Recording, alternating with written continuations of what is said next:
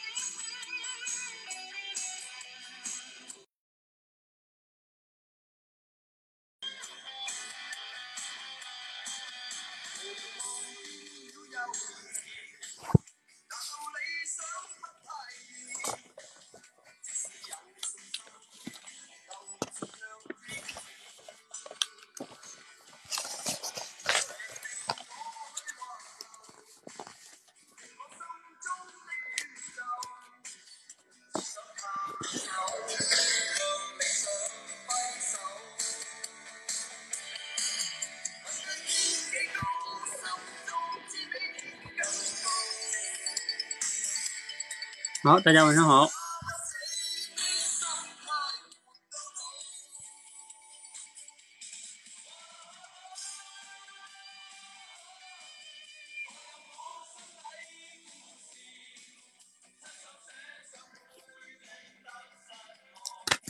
好，咱们报名的同学哈，优先来 给大家简单介绍一下哈。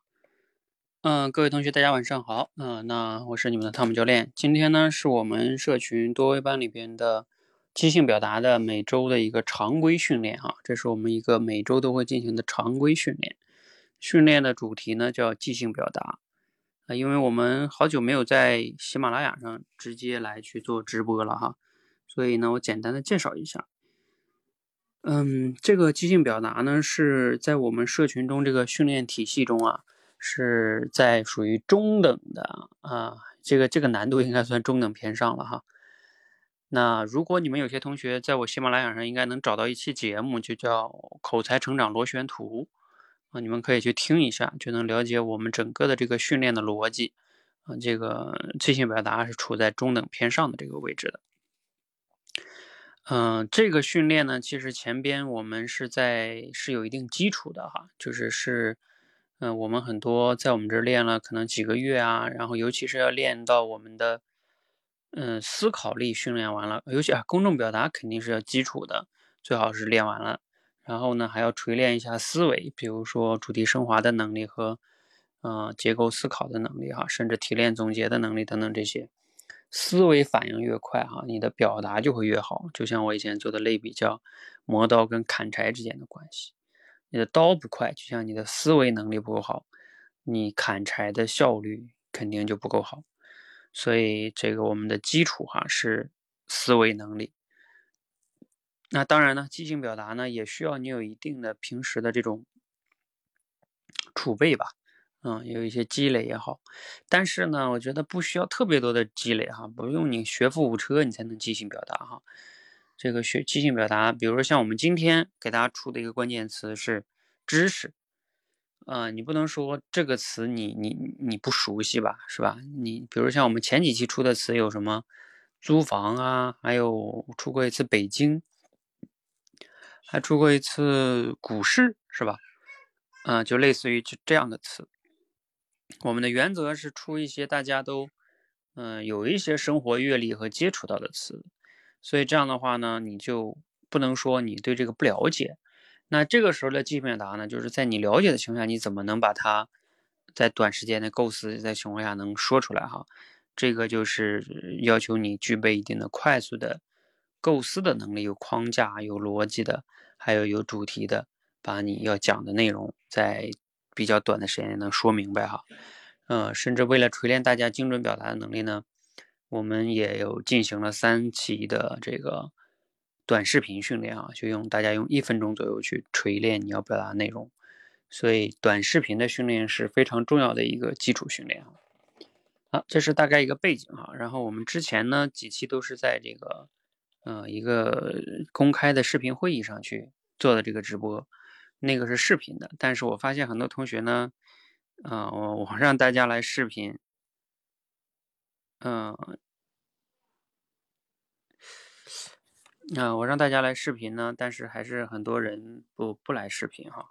嗯，好，嗯，那我们没关系哈，这个，嗯，所以今天呢就调到音频哈。他这里提示我说我直播封面涉嫌违规，真奇怪啊。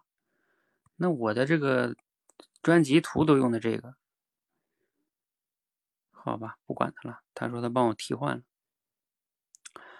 好，嗯，那我们就不多说了哈。所以今天呢，嗯，咱们用音频为主哈，这样的话，嗯，可以更方便的来讲哈。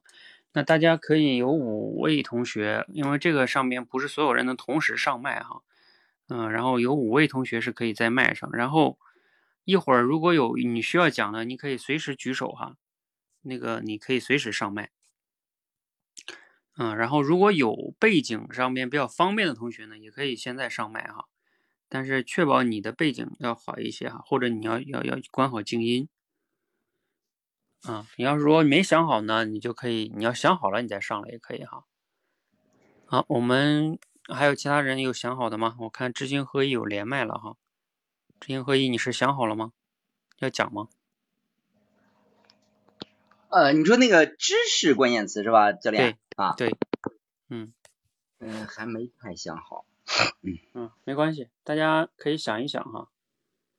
知识，嗯，如果让你以知识为关键词，你会讲什么哈？给大家分享一个技巧哈，我们一般其实常用的一个即兴表达技巧是什么呢？就是你拿到一个关键词，有时候你就会比较懵，对吧？就是说，哎，这。这要讲什么呢？好像很熟悉。你说知识，你不能不熟悉吧？然后，但是要真正讲，又不知道讲什么了。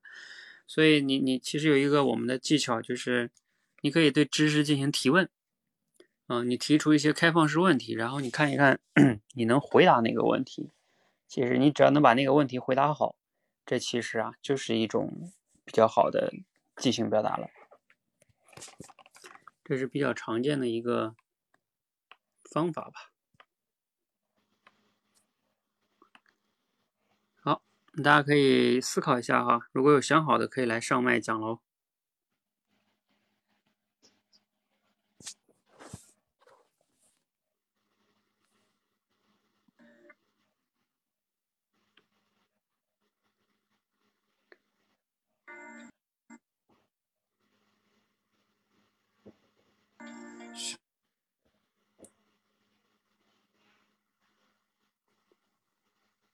我来简单讲一下吧，抛砖引玉吧。嗯，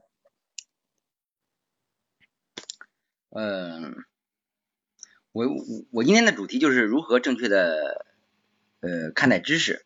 呃，因为知识这个词啊，对于我们来说都不陌生啊。我们所获得的这种知识呢，都是一些前人的正确的经验的这种总结。我们看待知识是呃如何看待这个问题呢？其实。我们在学习知识的过程中，有时候我们没必要去把所有的知识再进行亲身经历去验证一遍的。这主要是在我们这种上学的阶段所学到的一个比较频率比较高的这个嗯这个学习范围。因为什么呢？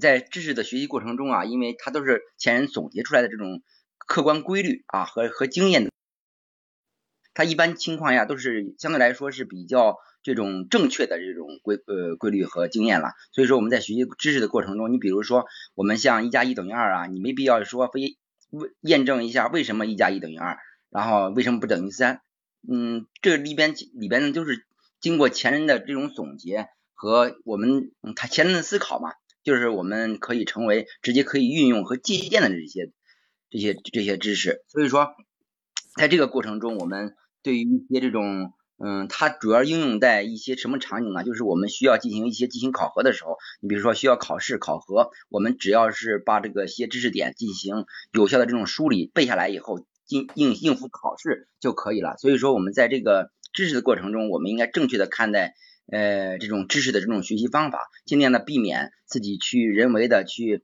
啊非要验证这个知识呃已经总结出来的这种知识的这种嗯。嗯，这种功夫吧，然后我们非要去实践当中再验证，那样呢就得不偿失了，或者就是损失了自己的这种嗯呃呃事倍功半吧啊，事倍功半的这种效率。所以说我们尽量的提高效率，我主题就是提高效率，然后呃直接的对前人的这种经验，嗯和这个规律性的总结，包书本上这种知识拿来注意学习就可以了。OK，讲完了，嗯。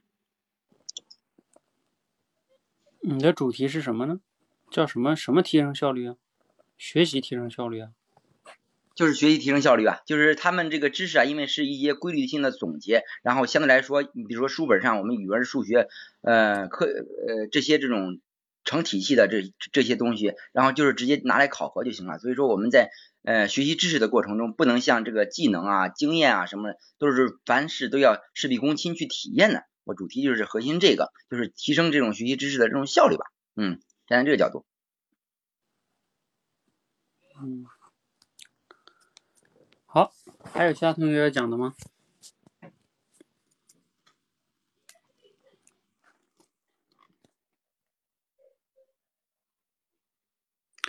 你这个我简单说一下哈，就是问题就在于，我想想哈，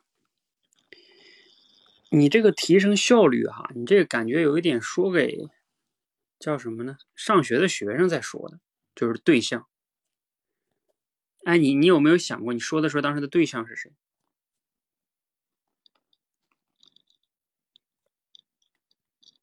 你在吗？在，缺乏了用户思维是吧？咱咱们主要是面对口才界的这个学员是吧？然后用户思维上不是，至少至少是成年人啊。你说的，因为成年人学习本来也没有人去去学课本上那些知识了呀，就是对。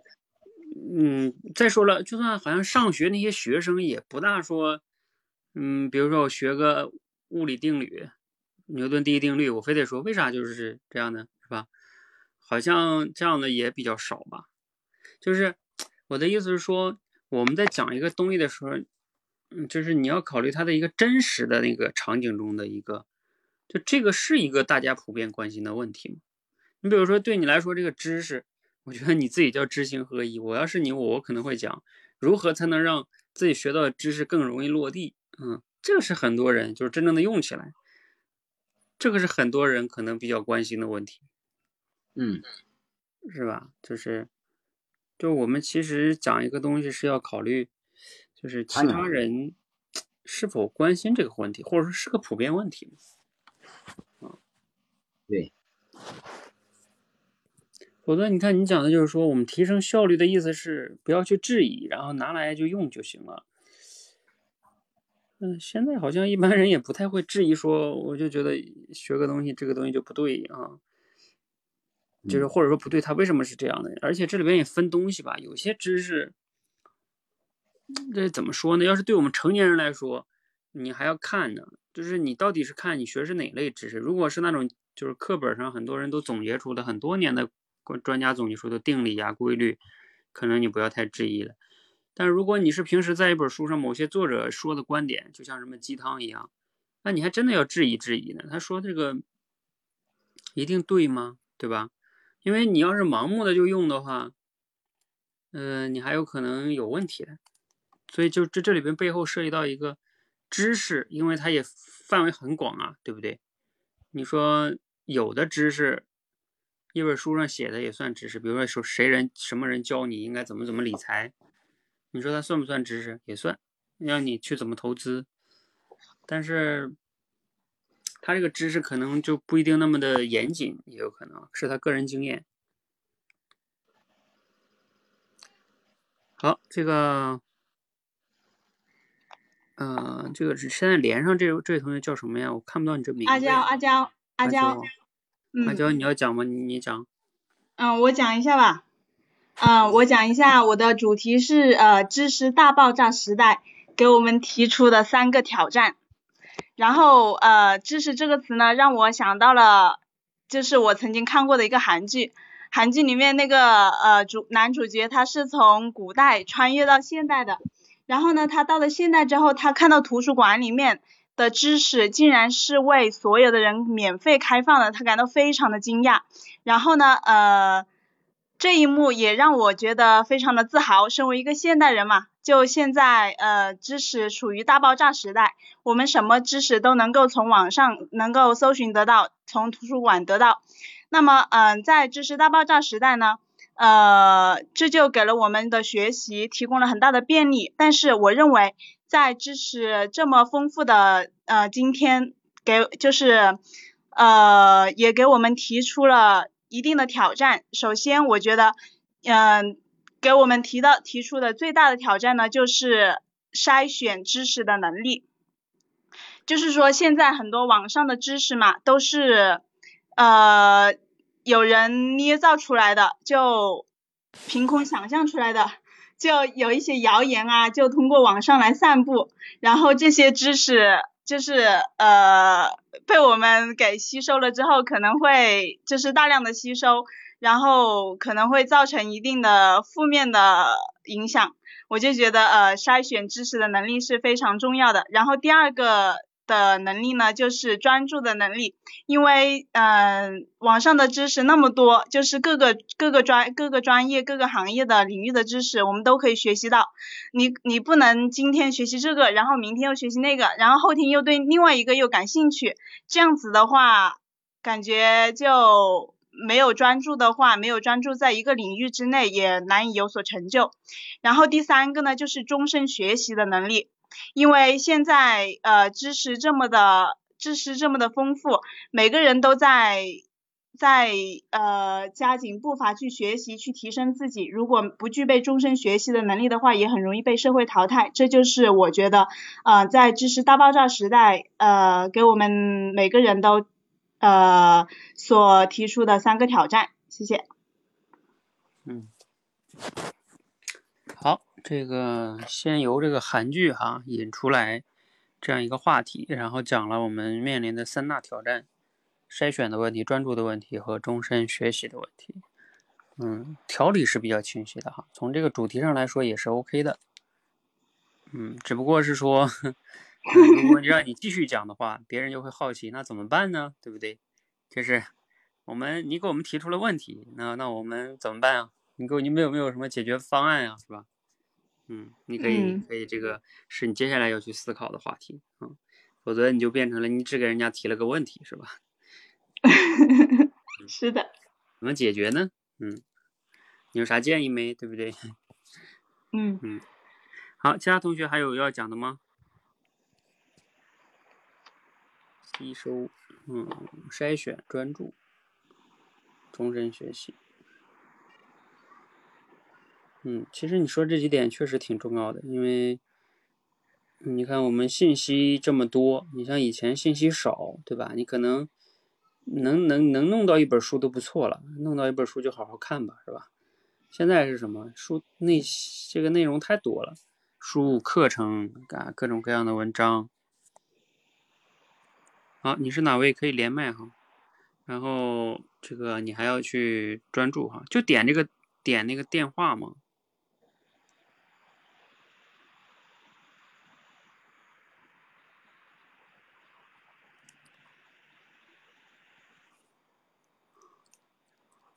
已经连上了吗？哎，连上了。你是哪位？呃，我是西安。嗯嗯西安。你好。嗯。嗯。好的，我我来讲一下知识。嗯，一听到大呃知识，大家都觉得知识肯定是呃我们大家都要去追求的啊一个呃一个怎么说呢？一一种学识嘛。呃，知识呢？在我看来，它就是一种客观存在的，啊，这么一个，比如说这么这样的一些个学科，比如说天文、地理、历史、物理、化学这些学科，它都是客观存在的，不以我们的意志为转移的。一呃，知识呢，是我们呃每个人都要去学习的，比如说我们要去。每一个阶段，人生的每一个阶段性的一个目标，从小到大，比如说我们小时候要考，呃，呃，小升初啊，中考啊，高考啊，都要学各种各样的学科。学呃各种各样的呃考试，那那么这些都是知识啊。这个从我们这个是我们每个人必经的一个路途啊，也是我们的一个呃必须的一个工具吧。但是呢，呃，知识就是我们。要学习的终极，要掌握的，就是我们终极要追求的一个目目目标吗？我觉得，呃，并不尽然。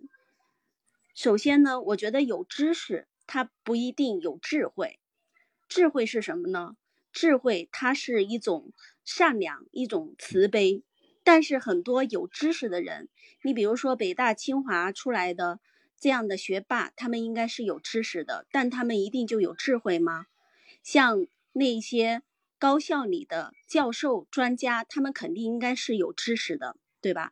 在他们的某个区域都是很都是专家，但他们就有智慧吗？他们有好的人品吗？我觉得这个也是未必一定，就是呃，就是未必他们就有就有一个好的呃，就是有有好的人品吧？啊，这样的有有就是说。并非全部都有，就是，嗯，比如说像香港的那个，呃，香港那些个教授，对吧？呃，我们前段时间还看到，因为他就是，呃，也不能说是卖国求荣吧，就是汉奸啊，这个用词可能不是很淡啊，呃，这个是我想表达的第二个，就是有智慧，他呃有知识，他未必有智慧。那么第三点呢，就有知识不一定有能力。我我们也不乏看到有一些，嗯，大学毕业生，可能他们最后的就业途径还不如当时候没有上过好的大学的这么样的一个，呃，觉得能够挣钱啊。并当然并不是说能挣钱就是有，就是一定就是特别有出息哈，就是成功，这个也不能够这么说。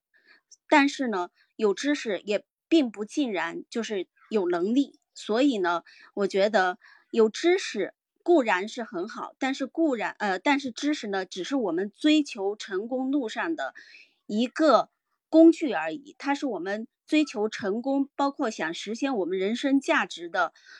的必经的一个阶梯，但是我们还有我们更加终极的目标要去实现，就是让我们的人生，让我们的呃人生过得有智慧啊，有意义，创造出更大的价值，为这个社会创造出一种积极的向上的价值。但是知识只是一个，如果用道和术来来来。比的话，来类比的话，知识它只是一个数。那我们应该在人生的路路途中，还要去追求一种道啊，给予我们心灵一种，嗯，赋予我们的心灵和我们的人生更多的意义吧。老师，这就是我的发言。嗯，所以如果说你你给自己讲的这些内容。画一个主题是什么呢？呃，呃，求知固然必要，但是求知并不见得是我们人生要追求的终极的目的啊。所以我觉得它只是呃通向我们人生意义的一个路途的一个工具而已。我们可以借助这个工具来实现更高的价值吧。呃，人生价值去追求我们，你没有它肯定不行，但是关只是有它肯定也是不行的，嗯，嗯，嗯，你的第一点的观点是什么呢？呃，我觉得知识它就是一种客观存在的，它就是一个学科内容，知识就是一个学科，它是客观存在的。那么像我后来提到一个智慧还有能力。那么这个就是需要更大的人生，就是那个主观能动性，人的主观能能动性。嗯，那可能就是要牵涉到就人的性格，还有人呃人品，还有人的性格，呃等等方方面面的啊。就是和人性就更加的要呃密呃关系密切一些。嗯，理解理解。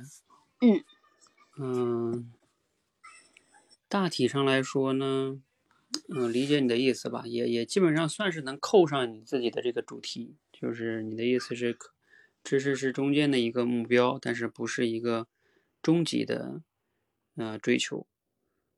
然后你讲了三点，第一点呢，就是觉得它是一个学科，一些一些一些东西。第二个是因为它不是终极的智慧，第三个是不是因为它不是能，不代表有能力。嗯，所以大体的观点还行，只是第一点可能可能不算是一个一个观点吧，因为你第一点就是说它它知识是一个学科，嗯，这是一种你自己的定义，这个定义可能有一点偏窄吧，比如说。你比如说这个这个学科还是我们学生时时代的那种思维。你说，比如说我给你举个例子，现在，嗯，你现在你家小孩如果说，呃，叛逆啊，然后你看了一本这个教育小孩的书，它里边教了一些方法，算不算知识呢？如果你现在要炒一个菜，你不会做，然后你搜了个菜谱，啊，菜谱上有方法，算不算一个知识呢？应该也算吧，这个，但是你说它是个大的那种学科吗？学校那种吗？也不算，是不是？所以它就是一个生活中的经验和方法，也应该算是知识。知识的范畴还是比较大的。嗯，然后你后边这两点呢，我觉得还算是能支撑你的这个观点，就是不是智慧，不代表有智慧，不代表有能力。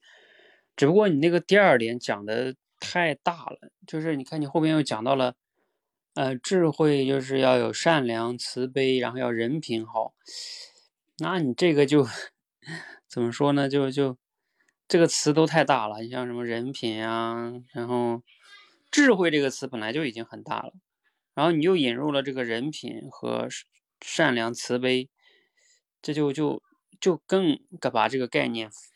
就变得很大，就是当你把一个东西变得很大的时候，你自己就很难自圆其说了。我们有时候表达呀，呃，我们 说的话一般包含什么东西呢？第一个叫概念，就是尤其是你用的核心概念到底是哪个？比如像你说的，智慧是个概念，知识是个概念，呃，善良、慈悲、人品，这都叫概念。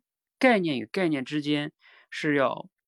非常精准、精精准的定义的，否则你这个内容就会乱掉。所以概念是一个，然后下一个是什么呢？判断，就是你看，你比如说你说有知识不代表有智慧，这是一个判断，啊，然后有知识不代表有能力，这是一个判断。判断与判断在相互的结合在一起，就形成推理。最终推理是要形成一个结论的，就是一系列的判断形成了。啊，一个推理，然后要有一个结论，然后推理又要推理又要是一个有效的推理，它才最终那个结论才是有效的。然后推理的形式又包括了归纳推理、演绎推理和类比推理，常见的有这三种。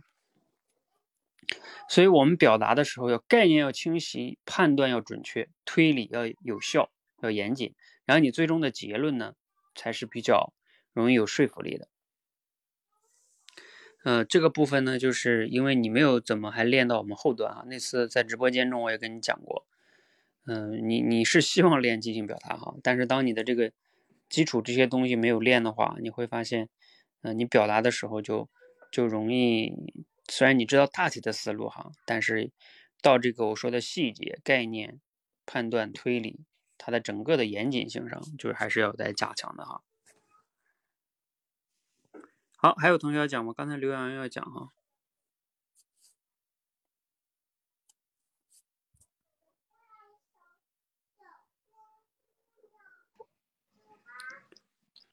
Hello，教练，晚上好。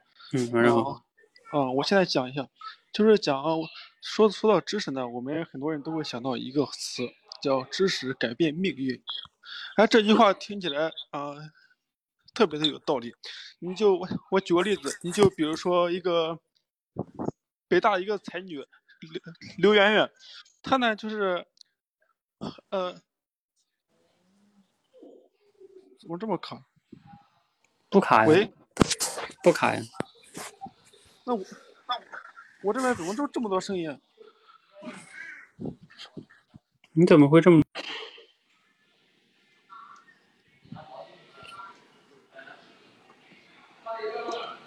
喂，你稍等哈，是不是？嗯，没有啊，知行合一也静音呢。哦，刚刚才一直听到这个小小孩一直在那边讲话。啊，我继我就我我哦，我继续讲。啊，说到知识呢，我们就会想到一个词，叫知识改变命运。呃，这句话呢，听上去特别的有道理。我们也经常听一些名人、一些大咖给我们讲，呃，学学知识。哎，我举举个例子，你就比如说北大的一个才女刘媛媛，她呢就小时候因为家里面比较穷，出身寒门，她呢就是通过学习，通过上学，最终呢知识把自己的命运给改变了。但是呢，像这种知识改变命运，在这种时代下，它是少数的。就比如说刘媛媛，有多少个人，一百万一百万个人里面，可能都出不了一个刘刘刘媛媛。而在这个时代下面，我想一个技能可能比知识改变命运相对简简单容易一点。你就比如说，我们掌握一项技能，可以把自己的命给保住。你就比如说，我们掌握游泳，或者武，或者掌握一些散打、武术这些之类的。你就比如说，前段时间有一个新闻，就是说前两天新闻，一个公交车开到河河河里面去了。如果说车里面的人如果说会游泳，那么你，你你逃生的几率那就就就大。这时候呢，就把你的命，因为你这学会会游泳，可能就把你命给保住了。还有一些，比如说一些武术练过武术的人，他身体还反应特别的灵活。有时你有时候遇到一些就说一些一些那个呃突如突如其来的事故，你就能比平常人。呃，反应快可以躲过去避免，这也能可以就把你的命给保住。第二个呢呢，就是这个技能掌握一项技能，它可以就是真的彻底改改改改变我们的生活，它可以给我们带来很多的财富。只要掌握了财富，就可以解决我们很多很多的烦恼。你就比如说现在很多一些网红，他们也没有什么知识，但他们掌握了很多技能。你就比如说唱歌。嗯，在像抖音上面、快手上面有很多唱唱歌的一些网红，都有几十万、几百万，甚至几千万的粉丝的，都都有。嗯，他们就说，因为粉粉丝给他们刷到礼物，他们每年也会赚很赚很多很多的钱，也也也会把这把这个自己的命运给改变了。另外呢，还还有还还还还还还还还有一些网一些网红掌握了一些，比如其其的。那个其其其他其其他的技能，嗯，就比如说，呃，现在之前一个网红叫叫小阿 girl，他呢也没也没也也也没什么才艺，他就每天就在直播室里面就 girl girl 一 girl 五 girl，但是你可能说这个技能你也你也会，但是你有没有他讲 girl 的有有灵魂？他 girl 的人就喜欢你听，那这这他就掌握着技能，最后。最终呢，达到了在快手上面好像是一千多万个粉丝。他也是一开始是个穷人，现在开上大奔，住上豪宅，把自己的命运给改变了。所以说，你看，在这个当今社当今社会，掌握一项技能，往往比掌握知识更能改变命运，更容易改变命运。好了，我讲完了，这位。好，嗯，你这个呢，就是。我想想哈，怎么说呢？你看，这这个同学跟你说刘阿娇说的，知识也是技能的一，不是技能也是知识的一部分啊。当然，这个还不能完全归结到一起哈。嗯，你这个推理形式呢，就是用了按照我们的逻辑推理来说，就是举例论证啊，或者叫归纳推理。我就是为了说明这个，然后我就举很多很多的例子。啊，游泳的例子，唱歌的例子啊，武术的例子啊，等等等等的，嗯，倒也还不是说不行哈，嗯，只是说，就感觉你举再多也都是一个论证方式，是吧？就是，嗯，你知道吗？就是你这种论证方式，我要是给你举，我也能给你反过来举，就是一下就反过来，就是知识。你比如说像市面上很多的那些有些人哈，他他这个知识改变命运，到底哪个更容易呢？也不一定啊。你比如说像这个，首先上了大学的人，他改变命运的概率也大。还有一个，你要是说就算赚钱这个这个来说哈，你像有些人真正有知识的人，就在网上讲讲课，然后录成了这个课，然后好多人买，然后以后再也不用不用管了，他还有人买。你说这个算不算知识改变命运呢？包括还有哈，像这个，就是有一些商业顾问哈，他就是给人家做咨询，嗯，就是靠他脑子里边的这个，像刘润他们就是这样的，可能一小时都。几万啊，上百万都有可能哈，就等等等等吧，类似于这种，甚至还有一个哈，就是对于知识这件事儿哈，有时候我们有时候可能还是低估了它，啊，就是我指的低估，你知道什么意思吗？有时候你没有改变你的，你学的知识没有改变你的命运，是因为你还真的没有学懂那个知识，你只是知道而已，你没有去做到。就像我最近带领大家去。呃，比如说做这个认知的管理哈，我就发现，你看，咱们其实很多的时候对某很多的知识是没有深入透彻的理解的。比如说，我们拿投资举例子哈，如果你对投资的知识完全的非常的了解，你就知道到底买房子意味着什么，炒股意味着什么，然后我这个一个人的财务状况应该是怎么怎么样的，就是你如果有这些概念，包括通货膨胀是什么意思。你都能把这些东西理解，你就能理解世界的经济的运转的规律，你就能做出选择和判断。就是就是大家理解这个意思吗？就是你你懂了某些概念和知识，和你脑子里边没有这些概念，就是它它其实还还非常不一样。所以最近这也是我想带领大家去管理你的认知的原因哈。好，这个我先跟你说到这儿哈。我只是说，你举了一大堆的这些例子啊，它这种说服力呢，有有一定说服力，但是反面哈也也是有的哈。哎，刚才谁啊？那个凌旭，你你先来讲啊，然后浩荡乾坤，你稍等。凌旭，你点那个电话就能连麦，对。哎，不对呀，这个又又是谁呀？春暖花开是哪位同学？哎，是我。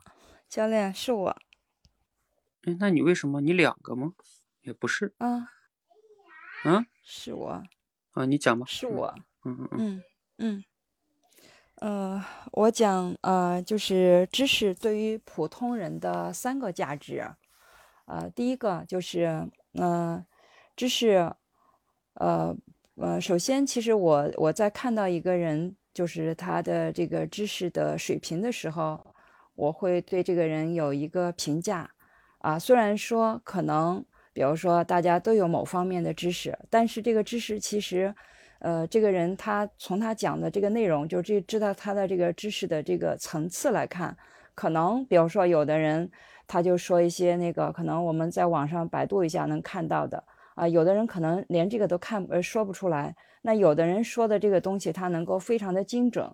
啊，我就会通过这样的一个呃，这样的一个他的这种对知识的这个理解的这个层次，呃，我会对给这个人在心里边吧，会给他有一个评价。所以，我我想第一个就是呃，知识其实是我们的一个代表了我们在呃，不管是哪一个领域吧，代表我们处于呃所处的一个层次，或者说我们在看一个人的时候，其实通过这个人掌握的这个知识的这个程度。啊，是可以来去来那个呃，去了解一个人的，这是第一个。第二个，啊，知识本身就是很有价值的。啊，举个例子呢，比如说，呃，关于财税方面的知识，那嗯，最简单的，比如说，如果这个人是一个呃家族企业，那他如果说把他的个人的这个财务，跟企业的这个呃财务，假如说有一些混同的话，其实他已经把自己的这个家庭呃这个企业会变成一个叫无限责任。虽然他这个公司可能叫有限责任，但实际上他的企业已经会变成一个无限责任的公司。所以知识本身就是，比如说在这个地方我讲的这个地方，它本身就是一个风险管理，或者是，呃，就是防范一些重大的一些风险。所以这个知识本身，呃，它的价值就是巨大的。然后我想说的第三个就是，知识呢，就是让我们具备了很大的一个可能性。比如说，一旦，比如说像我们现在学习这个演讲的知识，一旦跟我们的这些，呃，知识转化成技能，或者说把它放到一个应用的一个实践里边去的时候，它就像那个，呃，像一个煤炭就呃燃烧了，或者一个原子弹它爆炸了，它能够释放出巨大的这个呃潜能。所以知识是宝贵的，就是每一个人不但要有知识，而且要在他这个领域里边。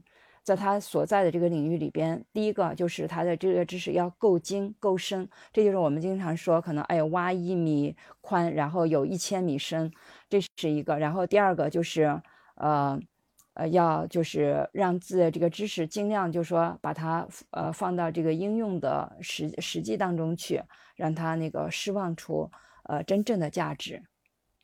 嗯，我呃讲完了。嗯，好，感谢龙旭哈。那他讲的这三点呢，就是属于知识的带给我们的三点价值啊。首先这是主题，然后分一二三来讲。条理当然是比较清晰的哈，这是一种从表达上来说最最常用的表达形式，就是主题在这儿了，然后我一二三点分开讲，然后每一点呢再去举一些例子呀，那或者是怎么样加以说明，让每一点再支撑住。嗯，那这样的话我就撑起来了我整个的这个结构跟主题，所以这样一种表达方式是，嗯，我觉得是就是大家在我看来啊，即兴表达是这是一种最常用的模式，就是你要是想能在公司开会什么的基本过关，就这种模式你是必须要会的，就是能讲个两点三点，每一点能稍微展开讲一讲，然后你就基本上面对即兴表达，嗯，不能说讲的多好吧。嗯，至少我觉得是合格的。嗯，这是大家，也是我们让大家练那个结构思考里边有过程法、要素法、二分法呀，其实就是目的让你们有这种结构性的哈。那回到你这每一点哈，啊，比如说你的第一点就是说，因为这个代表了你的知识能代表别人给别人留下的印象，或者说能带来的评价是吧？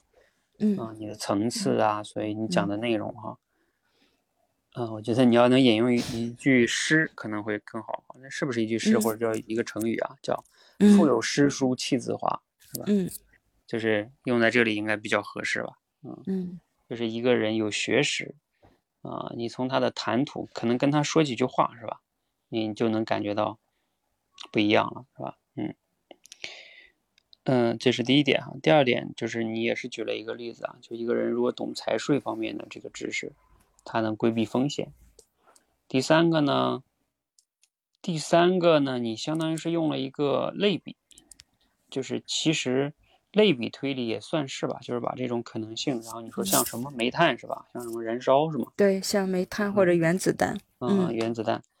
嗯，对，就这种呢，就是叫类比推理。呃，就是可能就没有去举例子。就你不是说要用专业经吗？就什么样叫举一个例子？你比如说，你要是能举一个例子，就非常的恰当了。比如说，我要是讲，我可能会举一个，比如说像袁隆平，他这个杂交水稻，对吧？他一辈子研究，嗯，养活了。您自己本身就是，我觉得您本身就是一个例子。你说谁？您自己本身也是一个例子啊啊！您自己，我还不行。那个我说的像袁隆平他们这样的啊，你看人家这个知识，就是让中国这个粮食。包括你像现在这个疫情影响下，呃，你看像这个钟南山他们啊，这都是知识，就是他在这个领域非常专业。然后面对这么复杂的疫情，他会有自己的啊专业性判断，怎么样情况应该怎么样处理，怎么防疫，怎么样的一个解决，然后就能快速的把这个问题解决掉。嗯，这也是啊，是吧？所以对。嗯，就是有时候还是除了类比以外啊，适当的像这种举一点例子，它就会让人更加的觉得，嗯，是这样的哈。嗯当然这种是大人物哈，你可能说也可以说一些小人物的是吧？因为有的时候举这种例子呢，总举大人物，他会有一个问题，就是，呃，就是普通人就会觉得这个跟我没关系，对不对？嗯，他们都是院士，对不对？我们普通人知识有啥可能性啊，是吧？嗯，所以这个也也是一个一个点啊，就是，就是像你讲第三点的时候，因为你看，我们要是讲要想有说服力，就是。他怎么能让人家听了之后，哎呀，觉得是这样哈？我也觉得，哎，我也从从听了你讲了之后，我也相信知识有能带给人命运的这种更多可能性。那你的表达就就有有有说服力、有影响力了。嗯嗯，好，嗯，我们接下来有请这个浩荡乾坤。嗯，好，连上了。哦，连上了是吧？好那我今天想讲的主题呢，是有如何有效的获取知识，也是受到刚才之前那位同学的启发。因为目前我觉得，就是说这个人类社会发展到现有阶段呢，就是各个学科、各个行业的知识，它的体系已经相当之庞大了。嗯，目前确实是处于这个知识大爆炸的时代。就是说，摆在我们面前的问题呢，已经不是说没有知识可以学了，而是说如何才能有效的去获取这些知识。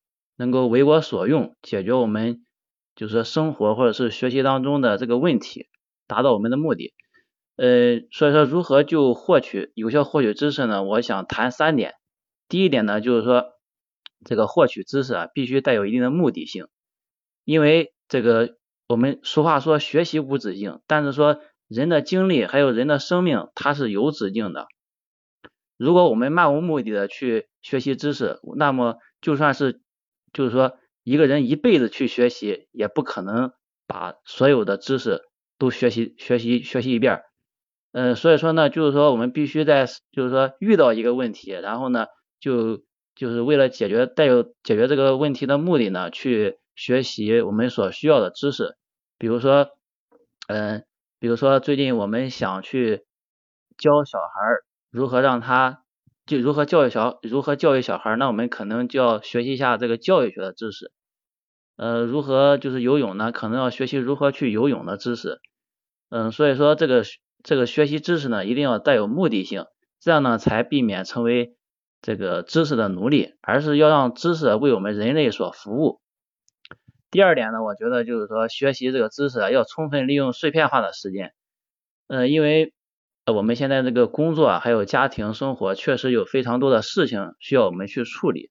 很多人说没有时间去学习，呃，这个也不算是借口，我觉得确实是存在这样一个客观的现状。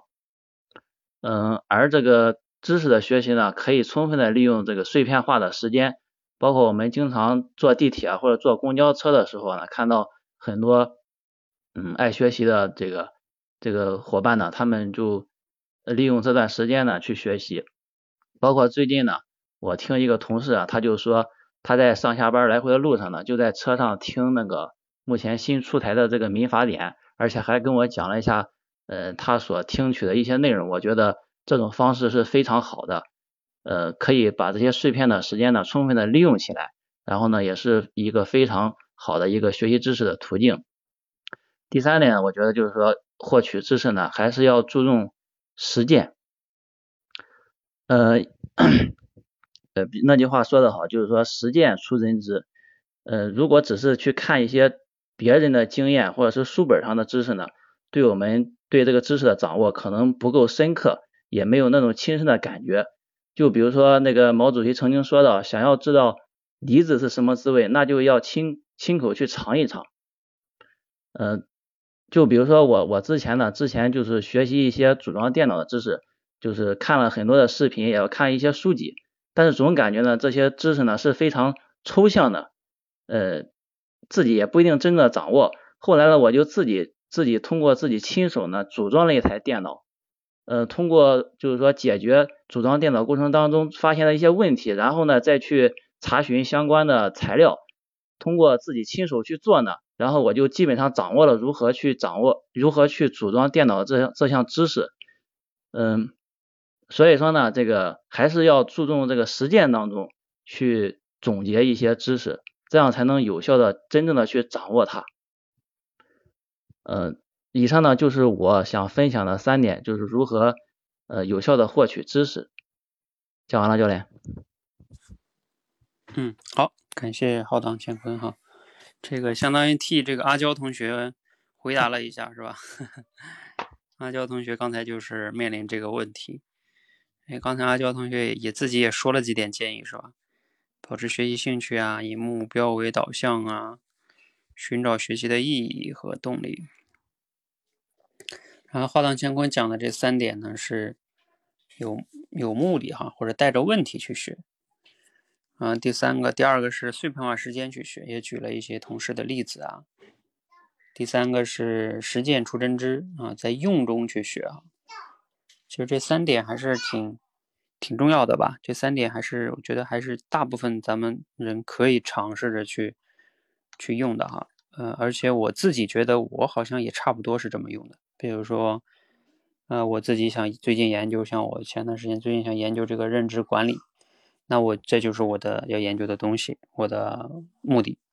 然后呢，呃，我研究这个目的之后呢，我就是利用一些时间啊，包括我有时候出去走路什么的，我也可以看一看这方面的东西啊，边散步边看也可以。然后第三个是实践啊，那就是比如说我带领大家去做集集训，哎，我做的过程中其实也是。边用，就像你刚才组装电脑似的哈，然后看哪里不懂再去学，嗯，还是挺好的哈。那我看看有没有问题，告诉你哈，就是问题的话呢，如何获取，如何有效的获取知识，切碎片化时间，目的碎片化。我们首先要有一个目的，在哪儿学啊？嗯，在这里可以跟你说一下吧。就是当我们有时候在讲这三点的时候啊，嗯，就是你们以前我好像跟谁是不是跟你说过？就是我们在讲三点的时候，最好有一定的这三个，它要有一定的是逻辑顺序是最好的。比如说，你看你这个第一点，突然间叫我们要有目的的学；第二个叫碎片化时间学；第三个叫实践学。就感觉啊，有一点这种跳跳跃性，跳跃，嗯啊，就比如说，嗯嗯，你看第一个，第一个你可以叫 why 啊，用那个英语就是 why，你要知道你为什么要学，是吧？啊，第二个就是 when，就是什么时候学，什么时间，或者叫在哪儿学，啊，why 和 where，那第三个呢，就是可以说叫。嗯，这个这个叫，按理说应该叫 how 吧，或者说叫怎么学，或者说叫在这个 do，就是叫叫叫 do 吧，是不是？就是做中学，是吧？嗯，就是他有时候你一旦总结成这种呢，他对人的人的那个接收信息，他就容易接收啊，要不然他这三点跳跃性特别大，呃，人接收信息的时候就不容易接收。嗯嗯，这个是你以后再去构思这种点的时候啊，要去注意的地方。嗯，好，嗯，谢谢这谢谢浩荡乾坤啊，还有同学要讲吗？我们还有一个名额，还能讲一个，我感觉。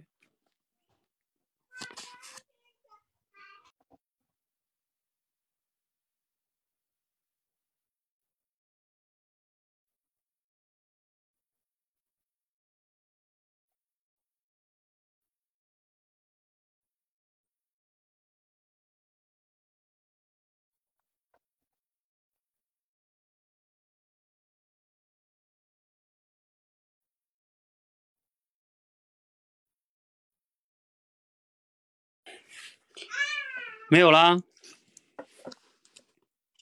好，没有，那我总结一下喽。呃，总结一下啊，我们今天讲的是知识哈，嗯，其实知识这个词也挺有意思的哈。像我们最近，我这一周带领大家去锤炼大家的认知，然后我们这一周中呢，去有对很多我们习以为常的，就是领域去思考哈，比如说啊，工作里边如何升职加薪啊，如何找到一个。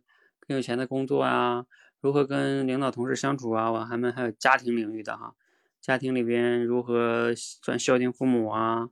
啊，如何教育孩子呀？还有我们还写了一个什么啊？理财领域的哈，你怎么看待这个房奴啊？你怎么看待股票啊？你怎么看待这个？你你的理财策略是什么呀？就这些问题都是我们特别常见的啊。但是呢，我们有时候其实思考的并不深，并不透。就比如今天这个知识也一样。如果说知识，哎，我们每天都觉得自己要学习，是吧？呃，这个很焦虑，要去学习。但是对于到底怎么样去学习，如何有效学习，有时候其实我们思考的很少。嗯，就像以前有一个老师，对吧？他他一个公众号的名字叫“呃学习学习再学习”，然后就是其实翻译过来就叫“学会学习再学习”，其实有一定道理哈。就是，就有时候我们其实没有去学怎么学习，然后每天就在那学习。啊，这个其实是有问题的哈，就是在我们这个认知里里边，比如就像刚才咱们说的，知识到底能不能改变命运？你看，这就是一个我说的认知。你觉得能改变命运呢，你就会去愿意学习；如果你觉得学学学知识没用，你就不会想去学习。所以，到底这个知识我们要怎么样去认识它？哈，嗯，这个就非常重要哈。这个知行合一说知识跟技能的区别哈。嗯，对，知识跟技能呢，确实也有区别。嗯，就是，嗯，技能跟知识它会有区别。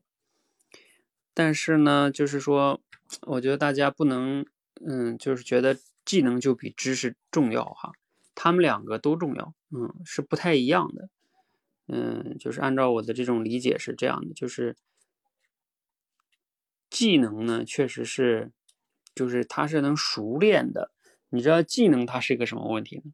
它是你要是不会，你确实就是不会，也会让你很很尴尬。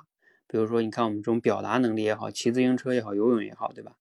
你是不会的话，你看再多的书，你就是不会啊。需需要你用的时候，你就是做不到。但是呢，你知道技能有个什么问题呢？技能你一旦会了，啊，它其实呢。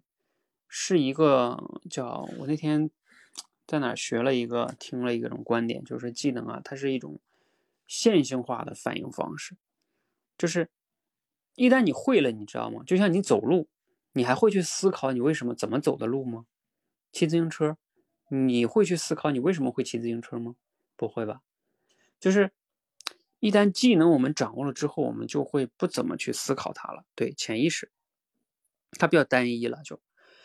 嗯，但是你知道，知识有时候不一样。知识呢，它其实在一定程度上也算是认知，就是你大脑里边到底对一些事物你是怎么看待的。当然，按照我那时候的定义呢，认知还不完全等于知识啊，但是至少有很大一部分跟知识有关系，就是你大脑里的原则。你比如说，我们随便说一个吧，你你为什么要去，呃，理财到底是怎么回事儿是吧？等等等等，所有的概念。嗯，比如说孝顺父母，什么叫孝顺父母？你怎么定义？你想想，这些其实也算是知识啊。你你，请问你如何定义它？都叫知识。你给它下一个定义，或者如何做也叫知识。所有的方法也叫知识。你做不做得到，当然可能是能力的问题，但是怎么做你都不知道。这个你知道，有时候就是叫你不知道，你不知道。这个其实是非常可怕的。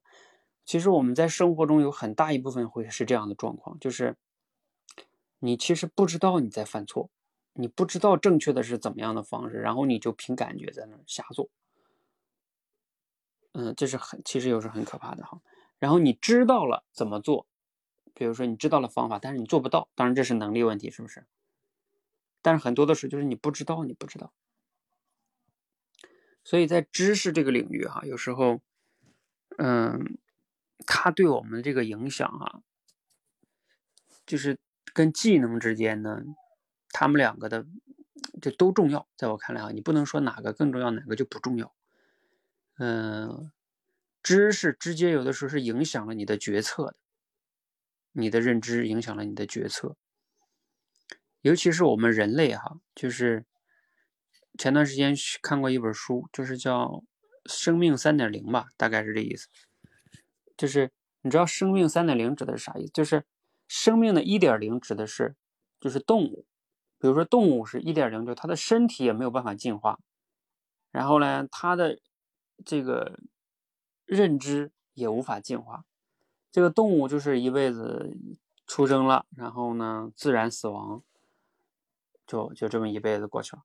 然后我们人类呢，它按照这种说法是生命二点零，其实是，就是你的身体，你像咱们人类的身体跟动物差不多，不太有太大能改变。你不可能把身体再进化了，是不是？进化这事儿是几万年、几十亿年才能进化的东西。但是我们人类跟动物的区别，为什么叫二点零啊？就是我们大脑里的认知是可以变化的。你今年的你和去年的你，今年的你和十年前的你，对一个事物的看法可能就是不一样，对吧？你是可以改变你自己对世界的看法的。所以，人与人之间对同样一个事物的看法也不一样。但是你说猪呢？猪看到同样一个东西，这个猪跟那头猪看到想法。可能是一样，你给它一个吃的，大家都是来抢，是吧？所以就是人跟人他就不一样。所以人为什么说是人类的生命是二点零呢？就是因为你脑子里的观念跟认知可以改变，可以进化，可以升级。所以，所以我们是二点零。尽管我们的身体可能还是不太能改变哈。那生命三点零是什么？就是你的脑子里的认知也能变，你的身体也能变。呃，软件硬件都能变，可以这么理解哈。就像人工智能，它其实就是这样的，它的那个算法不断的在改变，它的那个硬件也可以不断的换，所以它就生命三点零哈。那我们人类呢，怎么能把自己至少我们先要把二点零活好吧？二点零活不好，你你这个还是很很麻烦的，嗯。所以知识跟技能哈，嗯。尤其像跟大家跟我练口才哈，我为什么最近其实花了很多精力去做这个管理认知这件事情？就是我觉得带领大家练到越往后啊，越会觉得说，你们要想真正的有好口才啊，你们希望有即兴表达能力，是吧？如果你不是一个能平时去锤炼你对各种事物的这种认知的人，就是你的思考和学习这些东西。你脑子里边就不会有那些很好的观点和逻辑推理能力。你要想即兴表达，要么讲不出来，要么讲一些不疼不痒的话，是吧？也没有什么太多的洞见。就是你，你其实想要，我说的是你想拥有真正的好口才啊，嗯，那你你就会遇到很大的瓶颈，甚至不仅是口才遇到瓶颈，你脑子中那些概念不清晰。认知不清晰，你生活跟工作中的选择也会出问题，你的判断力也会差，所以，嗯，这个就是这个原因哈。所以我下一周哈，你们在群里应该看到了，就是我把咱们这个认知管理啊，跟我们的精准表达合起来了哈。我发起的这个名字叫“管理认知锤炼精准表达”。在这里顺便跟你们分享一下，下一周这个那个，这也算一个测试哈。比上一周的管理那个什么升级了一点，就是我还是希望把这个管理认知和我们的精准表达能力联系起来。什么叫精准表达？说一下，为什么不是即兴表达？哈，因为即兴表达在我看来可能要比精准表达怎么说呢？看你怎么理解了啊。你要是说我的即兴表达只是想能说出来就行了，我能有点条理说出来就行，我不管什么说服力。我也不管我讲的到底，呃，简不简洁，是不是？我就能说出来，我就很开心了。那要这么说呢，可能即兴表达比我说的精准表达简单。但是按照我的理解，即兴表达是比精准表达还还更难啊。我的完整定义应该叫即兴精准表达，就是你在即兴的情况下还能表达的很精准，呃，这个才是我们的期待，是吧？那我说的精准表达是什么意思？是。是你要讲话能达到有主题、有条理、有说服力，用词简洁而精准，并且有用户思维。就是像我让大家录短视频的时候那种要求一样，你至少要说的有主题、有条理、有说服力、简洁、精准，而且有用户思维。啊，这才叫精准表达哈。那这种精准表达呢，它的也要基于你的思考能力以及。你平时对于生活中那个很多认知领域的这种思考，如果你不去锤炼那些认知的话，啊，你往往也没有什么观点。我相信你们有些同学应该有这种感触，是吧？就是当你真正要表达一个事物的时候，比如说像今天这个知识，你感觉你好像知道很多东西，但是让你去表达出一个观点来，然后并且为你这个观点去加以论证，有条理、有说服力，把这个观点表达出来，你就可能发现脑子一片空白了，是不是？那这个就是因为你平时对于很多事物的这种认知跟理解就是空白的，那你这种就是叫巧妇难为无米之炊，功夫不下在平时，你想着学一套公式，公式啊，它只能解决什么呢？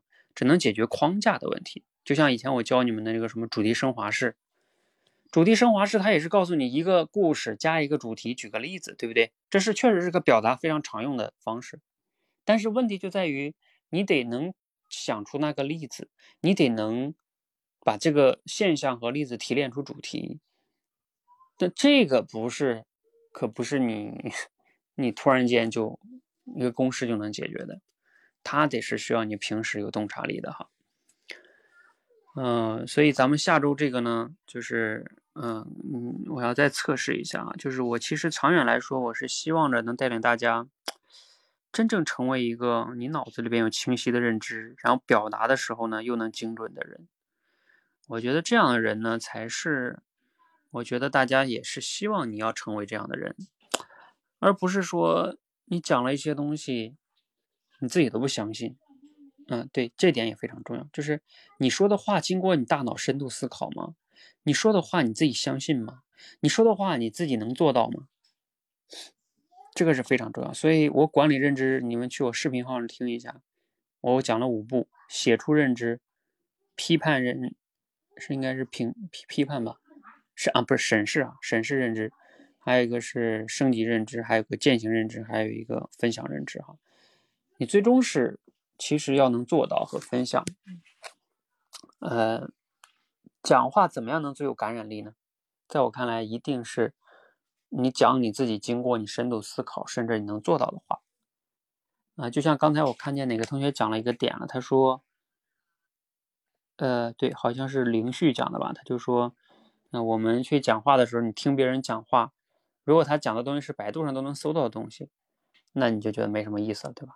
对，是这样。有时候我也会这样，比如说我去看一些公众号啊，还有视频号的内容。如果我觉得这个人讲的东西就是老生常谈，没有一点自己独立思考的能那些东西在里边，一听就没过脑子，讲一些什么鸡汤啊，什么在哪摘过来的话呀，看上去挺有道理的，自己都他都不相信，甚至他自己就没有怎么想过啊。我果断就这样的都过掉，嗯，因为我不想吸收他们这种不过脑子人说的话。哎，就这个非常重要哈，就是你们刚才也谈到输入的质量，就是你想啊，这就像我们吃饭一样，你平时吃的就是垃圾食品，那你输出的东西也好不到哪里去。你你输入的东西是严谨的、精准的、有逻辑的、有说服力的、经过独立思考的，你自己慢慢的也能成为这样的人，这个非常重要。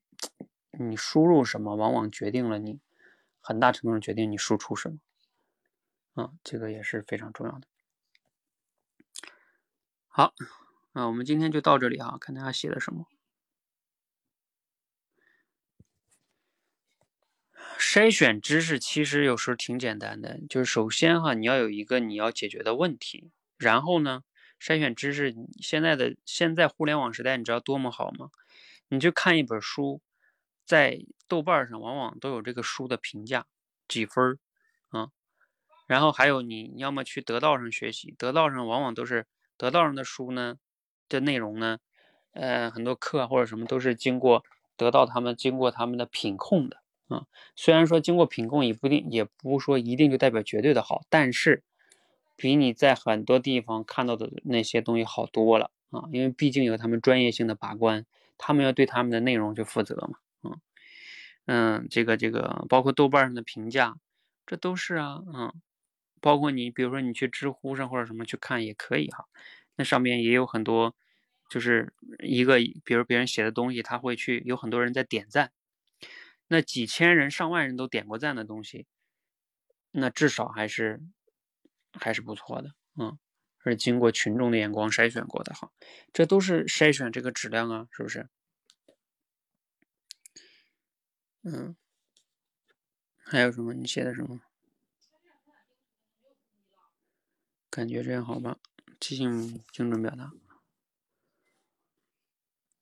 对啊，最终嗯填充内容哈。其实填充内容这个事儿哈，按照我的理解也是，就是你平时就在思考那些内容。就像我今天说的大部分的内容跟观点，肯定也不是我临时就能想到的东西，是我平时就思考过这些东西啊，所以我才能在这种场合说出来。